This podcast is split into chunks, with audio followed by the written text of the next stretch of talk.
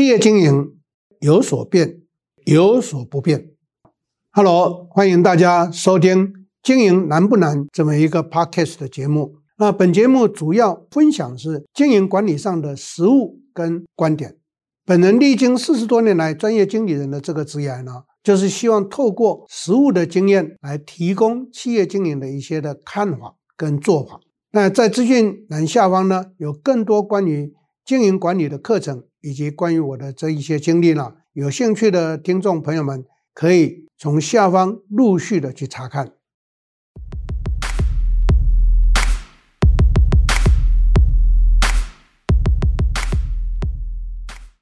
大家好，我是 Richard 陈忠全，欢迎大家再一次收听我们 Podcast 的时间。同样的，在这一次。我会邀请到我们公司的 Clare 经理呢，跟我一起来进行我们这一次的 Podcast 的这个进度。欢迎 Claire。教授好，各位听众大家好，我是 Claire。那现在这个时间点呢，其实已经差不多来到第四季了。我们要做今年度的这个年度计划检讨，嗯、还要开始准备明年度的这个年度计划。嗯哼。所以在这个时间点，我们在回访一些企业跟窗口的时候，有发现一些事情，想要跟教授来聊一聊。首先是这个企业主这边啊，对于人才。人才培训的时候，他们有遇到一些需求跟痛点哦。教授，您帮我听看看。第一个是，比如说他们说人才啊，就很难跟着公司成长。然后还有呢，就是新人留不住，这个人员流动很高。那还有的说是我好的员工不好找。找不到那种很积极当责的人哦，在招募上面不是很顺利。嗯哼。那还有一个是，他们觉得说员工的能力跟这个薪资好像越来越脱钩了。嗯。嗯，以及还有那个企业主说，他很难把他的想法跟理念哦传达给他的员工。嗯。教授，您怎么看这些老板们的想法呢？OK，现阶段很多的老板或主管会有这一些的感受跟想法，其实我个人认为这很正常。为什么？第一个，大家应该要去注意到台湾劳动市场的一些变化，因为新进劳动力越来越少。再来，新进劳动力，这个我们俗称叫做新时代。新时代在整个成长过程上，基本上是养尊处优。好，第三个重点，这些新时代有没有经过很好的教育或者是训练？其实答案大家都很清楚。换句话讲，进入劳动市场的新时代是不是够 qualified 来符合企业的需求？这个眼前是一个大的问题。嗯，好，在这样的一个情形之下，企业想要在用着过去的用人习惯，什么叫做过去的用人习惯？就是捡现成的。嗯，有没有我想要的时候到劳动市场上去随便去捞一下，就有适合的人可以用？我要跟大家做一个提醒的是。现在面临到僧多粥少的局面，再来这一个粥也可能都是不好吃的粥，哎，所以呢，在这种情形之下，怎么可能会让各位老板或主管用着过去的那种习性的需求来面对新的劳动、新的世代？当然就会有这么多的困扰会产生。嗯嗯。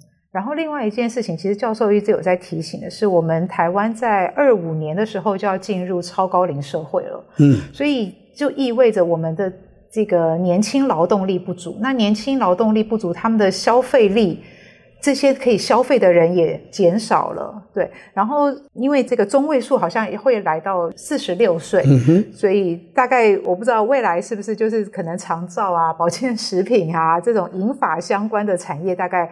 比较 OK 以外，其他的可能就会有一些影响了，对不对？对，嗯，那所以现在政府其实也在推这个中高龄的就业的计划，鼓励六十五岁以上的人可以持续工作，不要这么早退休，然后也鼓励企业可以在职场里面可以打造友善的环境。嗯、那我这边有看到，像餐饮业跟饭店业，他们就等于是人力最缺的这一群人。看到有一些那个连锁的品牌开始做的是，他们是把职务原本一条龙一个人做的这个工作，他拆成好几个工作项目，然后重新去设计他的工作内容，让中高龄的人可以去比较弹性的上班时间，或者是做任务型的这个工作，嗯哼，去补他们现在的这个人力缺口，嗯嗯。所以不晓得说其他产业的这个老板们是不是也可以比照这样子的方法？呃，这个是正确的做法。其实因着时代的一些变化，因着劳动市场劳动力的这个特质呢，做这一些的应变措施是正确的。嗯，那所有的企业也会面临到这样的一个需求。简单的讲，为什么我在最近这些年所有的上课都一直跟大家强调，未来的企业所需要的人力绝对是一个全才者、多职能者。嗯哼。但是我们过去所做的训练是什么？都是做专业的训练。嗯哼。所以专业的训练就变成他只能做片段，他不可能 overall 的去做一个思考，或者是全方位的去了解。嗯。可是很多的企业的老板都希望说，他要全方位。这个就落差很大了。第一个，供给面不可能这样，是需求面是这个样子。是那过去的需求面是这样，是因为在过去的时代，一个人可以兼做好多的工作。嗯、可是现在，从学校体制再加上科技的发达，所以很多人呢就只是做局部的这一个掌握，然后他也不太需要去懂很多。嗯，嗯到时候他比如说 Google 一下就可以知道答案了。嗯，嗯就让很多人呢。在这个知识的领域里面越来越受限，嗯然后本身的这个发展也越来越自我困顿，所以在这个过程上头就会很多在劳动市场里的产生，哎，劳动力的需求者跟劳动力的供应者没有办法去 match 的情况，所以这个现象其实是大家应该去面对的。好，改善之道就是第一个，企业要加强训练；第二个，可能要开始快速的导用 AI。就好比说，现在很多餐饮业已经用 AI 来取代某一部分的劳动力，某一部分的基本工作，所以也要提醒台湾的劳动力，就是就业的人口，要注意到你的工作是不是会被 AI 取代。嗯，因为当你没有办法全方位的时候，老板就会开始想，有些他就切着开始用 AI 或者机器人来取代你，取代你的时候，你就没有，呃，对不起，讲我讲不好听了，你就没有可利用价值了嘛。嗯。没有可被利用价值的时候，是不是你就会面临到失业？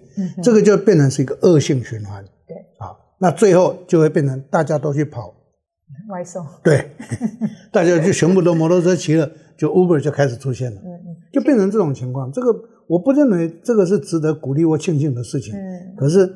大家都在跑，对，其实这个很不利于国家长期的发展，因为因为青年人力他没有真的投入产业了。嗯哼，对，我觉得这个是一个蛮大的危机，因为像现在饭店业其实没有人嘛，所以柜台我们已经看到开始自助，像那个机场一样自助报到，你自助 check in 的，嗯、对。然后在那个饭店业例子，我有听到他们在讲是房务，以前是房务一个人要。整理，比如说在这个退房时间，他要整理好多间房间，然后每一间房间他要从头做到尾。可是因为这个人力不足，他运用这个中高龄的人进来协助。可是有一些他们没有办法做，比如说需要很大体力，他们没办法做。他可能会把它拆解成你是摆备品，然后你是做什么做什么，就是把本来可能有十个工作，他可能要拆到更细，让他们去依照员工合适的状况去配。他们适合做的工作，对，那变成是整个排班也好，呃，人力调度也好，其实非常考验主管的对智慧了。对，对，所以主管的能力跟应变能力其实都是非常需要加强，跟以前很大的不一样。没错，呃，这个很重要的一个现象是，刚刚你提到的饭店业，饭店业其实我觉得，我个人的观察，嗯、这个是自食恶果。因为 COVID-19 的时候打下来，观光产业受到重创，嗯、所以他就开始裁员。那那些总是要生活啊，你一裁他往哪边去？他没地方去啊，就是跑 Uber 嘛。嗯嗯。好，现在 Uber 跑下来，诶，我觉得蛮轻松的，又是一个自我时间可以控制的。所以渐渐的，当整个观光产业在复苏的时候，这些人不会回到职场来了。嗯。嗯，所以这个时候，他想要急着再去雇佣，就没人可用。没人可用，他就用到高龄的。用到高龄的时候，这一些高龄的，就正如你说的，有很多的工作他做不来。嗯，像我常常出差就会住饭店，那我就会注意到这个，所以我都会帮他们设想，我尽量少去动到一些，嗯嗯，然后让他在整理房间的时候尽量轻松。哎，我都帮他做垃圾的归纳，某一个地方他只要塑胶袋一提就可以走了，其他的我都没有去动。嗯哼，我不会像什么拿的用的垃圾桶，我从来不丢那个东西在里面。所以，就减少他去做这些事情，也不忌讳的跟大家分享。我连睡觉棉被不会是整个掀起来的，只掀一半，我就掀一半，然后躲进去睡觉，上来再让它整理，很快速就可以的，就就可以整理房间。每一个客人都跟教授一样这么好的话，大家就很轻松。对啊，所以有一次我在高雄住了两个晚上，到第二天的时候，那个房务的人员就跟我讲：“嗯、谢谢你啊，整理房间好好轻松啊。”嗯，我说不会啊，就是我也考虑到你工作上的辛苦，是，所以。嗯、呃，如果大家呢，就正如你说，嗯、大家能够多替别人设想一下的话，其实会有很多的改善。是，可是有些人在呃消费观念或者在使用上头，嗯，他没有同理心，是，啊，就会变成恶性循环。嗯，所以这个。是不好的一个现象。嗯，了解。那再回到另外一个地方，就是培训这件事情。因为我们联社每一年都开很多的课程嘛，所以我们也会对窗口去做一些课后学员的一些上课的状况的回访哦，蛮有趣的。我们在跟窗口在互动的时候，大概有几个问题，比如说窗口会告诉我们说。呃，学员回去说，哦、呃，这个跟我实物运用上有落差哦，或者是说老师教得很好，可是我不知道要怎么落地啊，我不知道怎么用在我的工作上。嗯哼。然后再来是，呃，这边比如说我学了这些很多的制度啊、工具啊什么的，可是我想要用回去我公司的时候，就会有受到一些阻碍，比如说我底下人不愿意用，嗯哼，那或者是说我不知道怎么开始，嗯嗯。那还有一种是，哇，这个课程很丰富哦，或者是这个大概太看重这个主管了，公司给他排了一堆的课程，以至于他这个很难 消化所有的课程内容，他觉得哇，压力好大。对，然后再来是还有一种，我觉得比较比较奇妙的是，派训的学员他的主管对于这个学员回去以后的这个表现是没有反馈的，嗯，对，不知道这个学员上了什么。然后也没有任何的回馈，嗯、对。然后也有说，就是说，哦，你们课程都差不多啦，我们同仁都上过了，嗯，对。所以从窗口的回馈，还有老板这边的需求，我自己发现的是，其实老板想的跟员工想的是不一样。嗯哼，嗯，我自己在观察他们说，为什么窗口会告诉我说，学习的这个效益不佳，或者是没有办法评估的时候，我大概有发现几个问题。第一个是。派训的时候，并没有说清楚为什么我们要做这个课程的训练，训练目目的没有跟人家说清楚，也不跟人家说我们期待你要得到什么成果或者是什么样子的要求，嗯、所以导致有一些员工。他就是呃，公司派我来上课，我就来上课，好像也没我的事，反正我就有签到，我有个出席记录可以应付公司就好了。嗯哼，对。然后还有一种是，比如说刚才提到的是，他没有办法将课程内容套入在工作里面。嗯哼，他可能在上课的时候有问题，可是他不敢跟讲师互动，所以导致于他在工作上遇到问题，他没有办法在现场解决，然后又把问题再带回去。嗯哼，对，这个我觉得也是一个问题。然后还有一种是我人来上课，但是我心还在公司，所以我我其实我有时候坐在后面看大家上课，就是有的还在打电脑啊，看那个打一打开来就是 Excel 的 报表啊，或者是还在那边回讯息什么，他其实心根本没有来上课，对。然后以及公司其实没有在后续的这个验收机制，或者是让他们有复习的机会哦。嗯哼，我觉得这个都蛮可惜的。那因为教授的课其实也蛮多的，所以我知道教授很会在课堂上面看。所有的学员哦，您有没有观察到不一样的地方呢？这个当然有啊，比如说我讲课常常会在事后要我们联社的同仁通知他们的老板或主管，某某人以后不用再培训过来的，嗯、我会帮企业去做这个过滤。嗯嗯，训练是很重要，我是一个非常重视教育训练的人，不管我在组织企业或者我在做教育训练的工作，因为没有任何一个人生下来。或者进入职场就能够完全符合职场企业的需求，嗯，所以企业必须要去做一个动作，如何把这个人可用的人，把他整个调教或者调整成为我们企业需要的人，嗯，这个过程是第一个企业应该思考的。是，可是台湾的企业绝大部分呢，都是什么？刚刚我用了一个名词，都是习惯捡现成的，都会认为说他来就是要懂了就要做事情了。嗯我常常提醒很多的老板跟主管，我说任何人他在任何地方有过很多的经验，不一定完全适合我们公司。可是这一点，几乎台湾百分之八十的企业都没有这样的一个体会。他总认为说，他就应该懂了，他就做过这个就会说啊。嗯，我说同样会计工作，没有两个公司的这个会计制度是一样的，会计法则在国际会计作业准则 IFRS 的规定是一致的，可是没有两个公司的会计制度是一样的。你如何让新进来的人去符合我们公司要的？所以第一个动作，企业必须要去整理我们企业在经营上头的需求是什么？嗯，建立我们的组织规划，定定我们组织工作岗位的工作规则。这一点，台湾的企业百分之九十九都没有做。好，这个没做，就会变成人员他可能带着他过去的工作习性进来的。那企业就会觉得说，嗯，好像怪怪的，不太合用。好，把它派训，他以为派训就可以解决所有的问题，这是一个错误的认知。嗯，所以呢，我会建议，刚刚你所有的叙述都非常的正确。我的接下来的建议就是，第一个要弄清楚，我们派这个训练的目的是为了什么？嗯，要跟当事人讲清楚，这一个训练要去学习到些什么，这个是很重要的，否则。参与训练的人，他不晓得他为什么要来。对，我我在上课的时候，常常会看到下面的人呢，就一副那种我就是人来脑袋没来那种表情就会显示出来。嗯、我在上面有些时候课上的真的很想下去揍人，我就在那就下次就不用再来了嘛。因为那个表情就是一副心不甘情不愿的样子。可是我也会看到有很多语训的人员，他真的非常的专注，非常的用心在听，然后。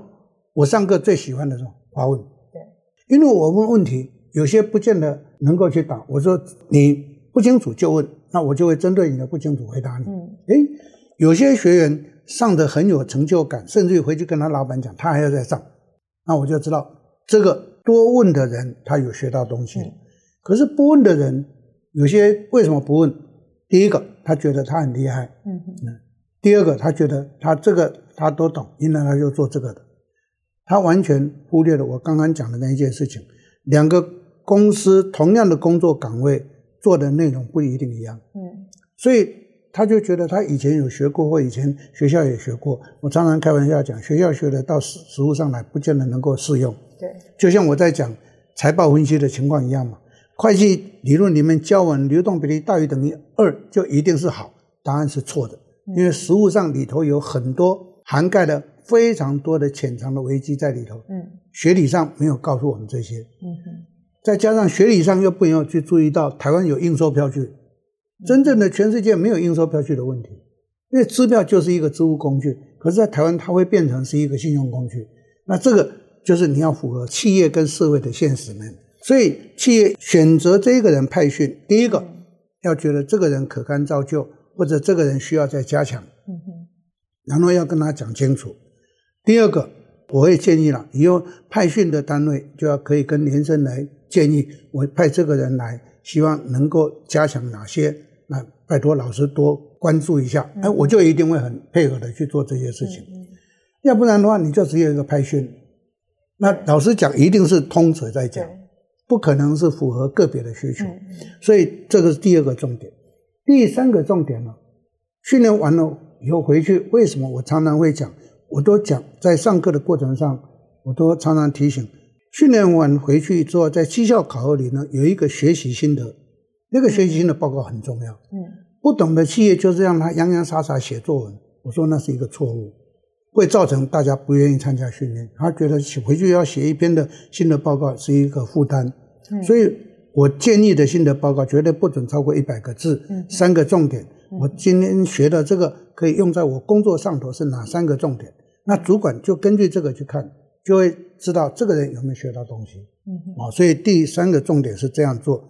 第四个重点呢，每一个企业在每一个年度对于相同的课题要关注的地方都不太一样，所以这个时候在训练上头就要跟语训的人员去做这一些的沟通，希望他能够学些什么。如果老师没讲，就要问。那这样的话，双方的互动更多，学习的效果就会更好。嗯嗯。那最后一项就是训练，其实不是让企业花钱，而是企业应该要去加强训练。是第一个，让我们的人员变成多职能化。多职能化绝对是一个未来的趋势需要，因为现在的最新的管理学产生的叫做敏捷管理。敏捷管理就是代表每一个人都是多职能化的。这就是为什么我在最近很多的课程都告诉大家，专才越来越不重要了。嗯，因为专才将来会 AI 在 GPT 里面通通都可以把你取代了。是，所以多职能化可能是 AIT 到目前为止没有办法去够到的一个境界。嗯，所以多职能化才是企业应该去打造的一个现象。嗯，所以这样一来，对企业的整个训练的成果才会提升。嗯。刚教授讲到一个我觉得很重要的关键，就是上课提问这件事情。嗯，因为有的时候我们看这个主管，很多主管就是不停的在发问，不停的在发问。我觉得很棒的是，因为公开班里面是来自于不同产业的学员，所以我听别人的问题，我可能也会去应对，说，哎，这个问题有没有在我的公司里面发生？嗯，那老师回答的问题。呃，如果我想要进一步了解的地方，我就可以去再跟老师做更多的互动，对，对，因为很多时候我不晓得是不是，我猜测啦，是主管是不是害怕说，我今天问的这个问题是不是一个笨问题？嗯哼，可能我同学可能会想说，哎呦，怎么问这么笨问题啊？或者是老师会想说，这个程度是不是太差？嗯，对，就是我觉得越是到了比较主管的这个位置，好像都有有一点点这个。自己帮自己先设一个这个障碍在前面。我，我非常同意你的这个观察。其实这就是我在上课也常常提到，我说人啊会为了自己的面子而害死自己。嗯，因为面子跟尊严会使得他不敢再往前走，或者不敢多发问。嗯，对，其实问问题有什么不好意思的？对。再说你敢问是因为你想要懂，嗯，不代表那些没有问的人就懂。那些没人问的人是带着问题回去的，啊，所以这个是多问是对的。嗯，那第二个重点就是，其实我会建议所有的训练或语训的人员应该养成一个习惯，别人在问这个问题的时候，我们就立刻去想，哎，这个问题在我身上有没有发生？对。那在我身上会真正的重点是些什么？跟他问的是不是不太一样？对。啊，这个时候就可以随棍，嗯，就跟着上去了。对不对？对，所以这样的问的话，效果就会更好。对对，嗯，所以有的时候我记得有教授有几门课，大家问的不亦乐乎，都几乎没办法下课。对对对对。对，所以最后想要来跟教授聊聊，我们企业主也好，学员也好。以前都说哦，又要马儿好，又要马儿不吃草。可是现在没有办法了，现在马儿要好哦，马儿也要吃草，它要吃得好，还要吃得饱哦。所以，我们企业主可以怎么做？其实，在教育训练里面有几个很重要的事情，想要跟教授来聊一聊。因为我们的客户啊、听众是中小微企业主比较多，对，所以在做教育训练规划这件事情的时候，谁来做这件事情会好？老板自己来做规划吗？自己规划全公司的人吗？还是说我找一个什么样子的学经历的人来做我公司的教育训练的安排？嗯哼，呃，其实教育训练啊，基本上在 HR 的领域里面，它是扮演非常重要的角色。嗯，可是我们台湾绝大部分的企业忽略了这个重要性。把 HR 的功能放在于做一些例行的人事资料跟招募的工作上头，是或者是在算薪资的这个人事行政工作上，嗯、其实这个是不对的。嗯，那因为我在大学跟研究所教这个，所以我就懂这个的重要性。这比如说，我举一个例子：一九八六年我在主持八大眼镜的时候，嗯、在八大眼镜我就成立了职教室，叫做职业教育室。有这么一个专门主导教育训练的，嗯，那这个职教是功能就专门培训公司的认证，配镜师的认证、验光师的认证、高级验光师的认证、店长的认证，是。这个就让八大变成第一大。嗯。哼，换句话讲，当一个公司能够重视这个的时候，这个公司一定会变成第一大，因为他知道他要培养什么样的人。嗯，所以教育训练是所有企业非常重要的一环。嗯，但是台湾。做 HR 的人，懂教育训练的人又不多，嗯，因为他们会觉得很琐碎，然后还要做很多的行政工作，那个事后呢又要去做问卷调查，还要去做查访，对，那他们偷懒，嗯，这一偷懒就产生大问题了，是，所以在 HR 的领域里头，现在进入到 HRD 到 HRC 的阶段，嗯，不是传统的 HRA 或 HRM 的境况，HRA 是人事行政。HRM 是人资管理，现在进入到人力发展，进入到人力资本的时代，台湾的企业已经要偏重这一块了。所以我会呼吁所有的企业应该多多的让 HR 的功能发挥上来。这就是为什么我要去专程开 HR 的课程，告诉大家 HRD 跟 HRC 的重要性。是，嗯，接着就想要来问哦，就是教育训练的规划，它不是只是。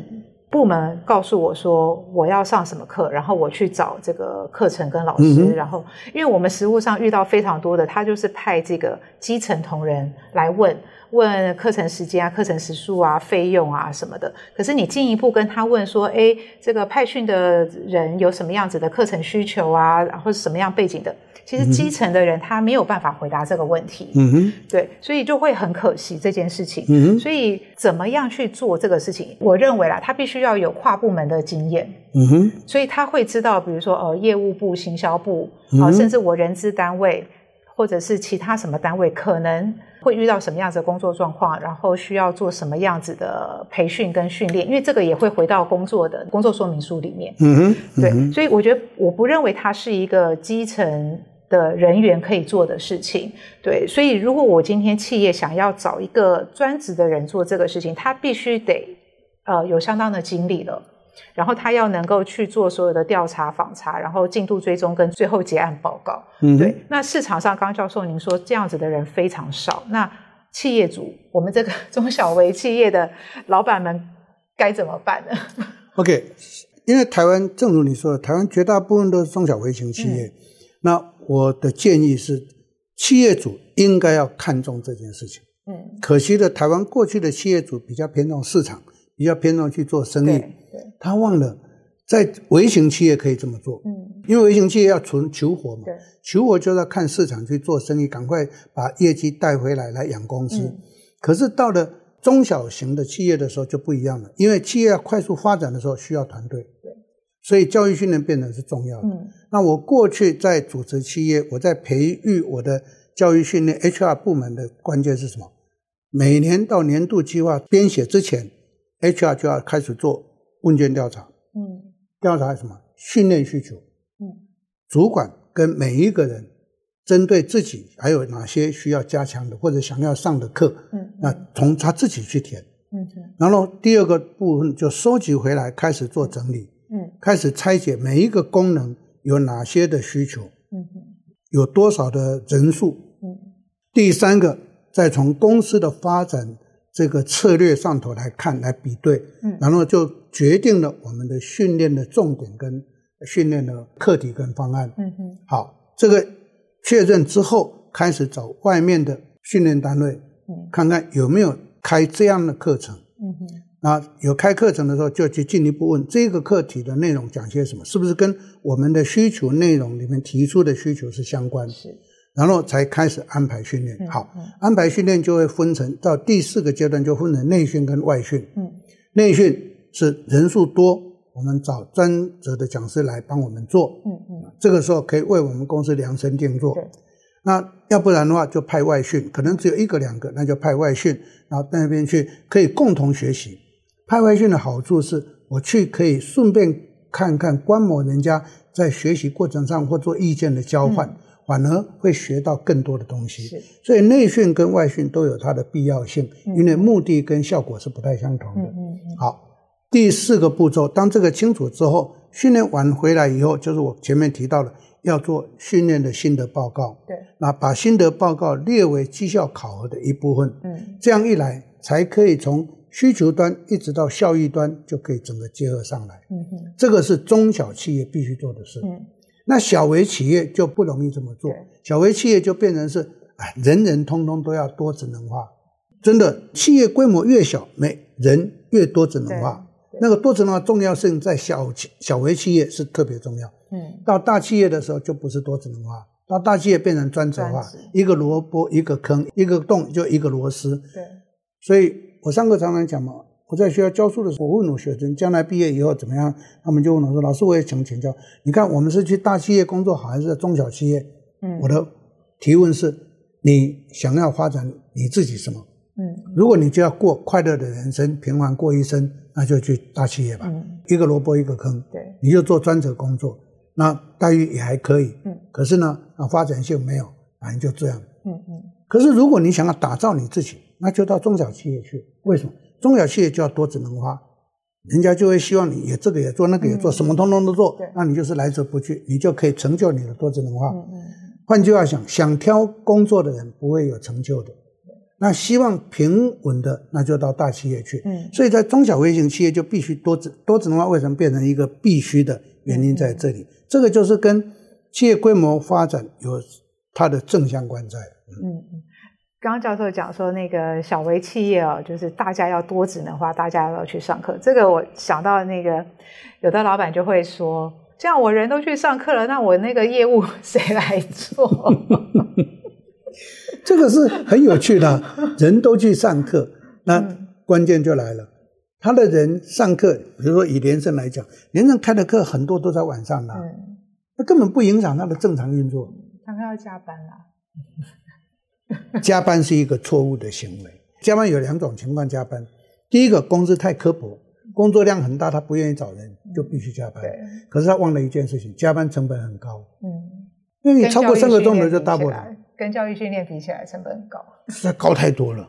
再来，那个人加班到晚上十点、十一点，回去觉不会睡好，第二天精神也不好。嗯，所以我是一个非常反对加班的人。嗯嗯。第一个，加班成本高，效率是呈递减。嗯，这个边际递减效应就会发生的，嗯，对不对？所以呈递减。第二个，加班会使得呃现在的年轻人不愿意工作了，因为他觉得太累了，他就会走。哎，所以对了，这。效果适得其反。第三个，加班会使得所有的工作量在一个能者身上，结果就累死能者，然后他就会往生，所以企业就会很惨，没有人可用。嗯，所以我是反对加班的人。嗯，那你工作量有，你就应该要正常加人了。对，好，那问题是为什么会有这个现象？问题发生在老板喜欢赚钱，就压榨劳动力嘛，这是不应该的。赚应该赚的钱，我鼓励。赚这种科普的钱，我反对。嗯，哦，所以这个必须要双向的去互动思考。嗯，那为什么会有这个情况？这又得从历史上来看。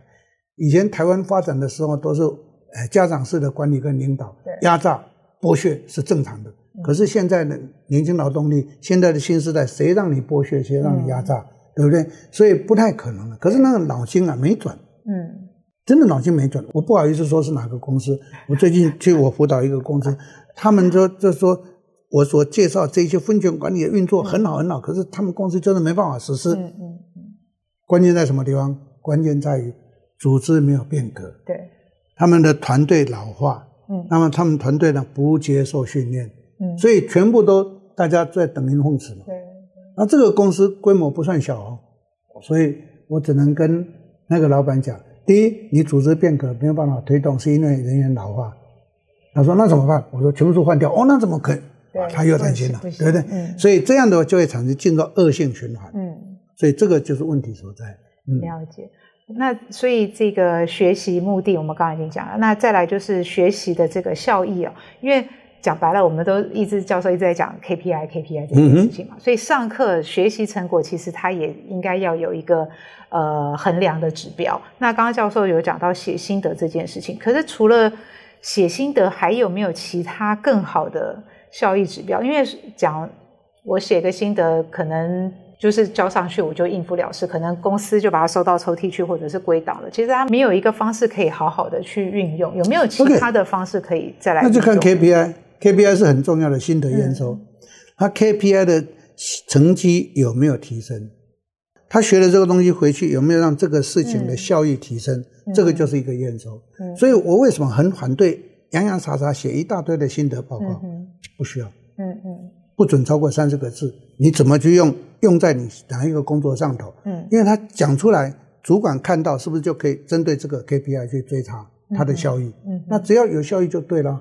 所以问题是，很多公司在学习后的验收跟实证上面，嗯，没有去注意，嗯嗯，那只是觉得派训他就应该要会，对。那如果派训就会的话，全世界都太平了，对，对不对？这是不应该的。嗯嗯，明白。那这个过程中，比如说这个训练课程，可能比如说半年、一年或几个月的时间，那这个做教育训练规划的人，是不是应该也要主动去？访问说，呃，主管他现在学习的状况怎么样？然后访问一下学员说，你现在学习的状况怎么样？要对不对？嗯，HR 在整个 HRD 的领域里面，那一个负责的人或负责的 team，他们就要发挥这个功能。嗯，嗯，他要去看这个今年的目年度的计划目标里头有哪几项，那哪些部门应该做哪些事，派训什么样？主管要看结果，HR 的人要追那个效益。嗯，追双向去做。嗯，那这样的话效果就会很好。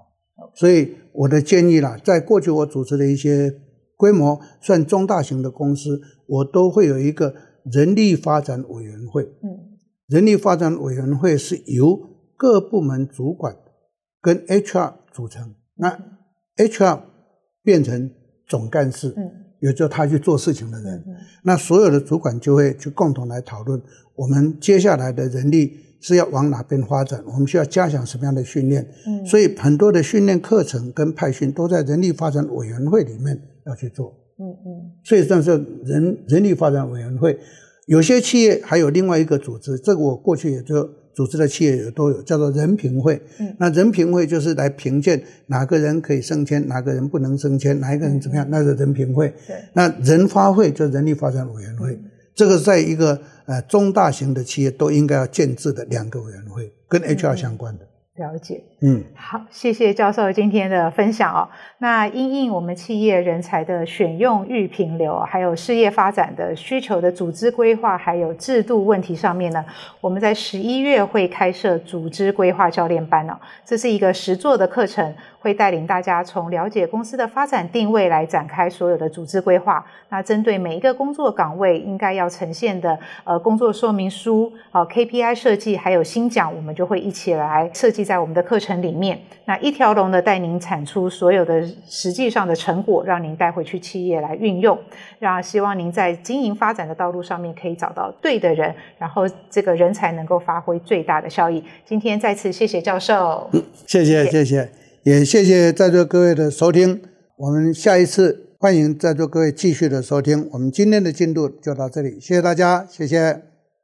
喜欢我们节目，请按赞、订阅、开启小铃铛。二零二三年回馈我们听众，免费报名一场价值两千五百元的联圣企管线下讲座活动，请填写资讯栏的表单，会有专人与您联络哦。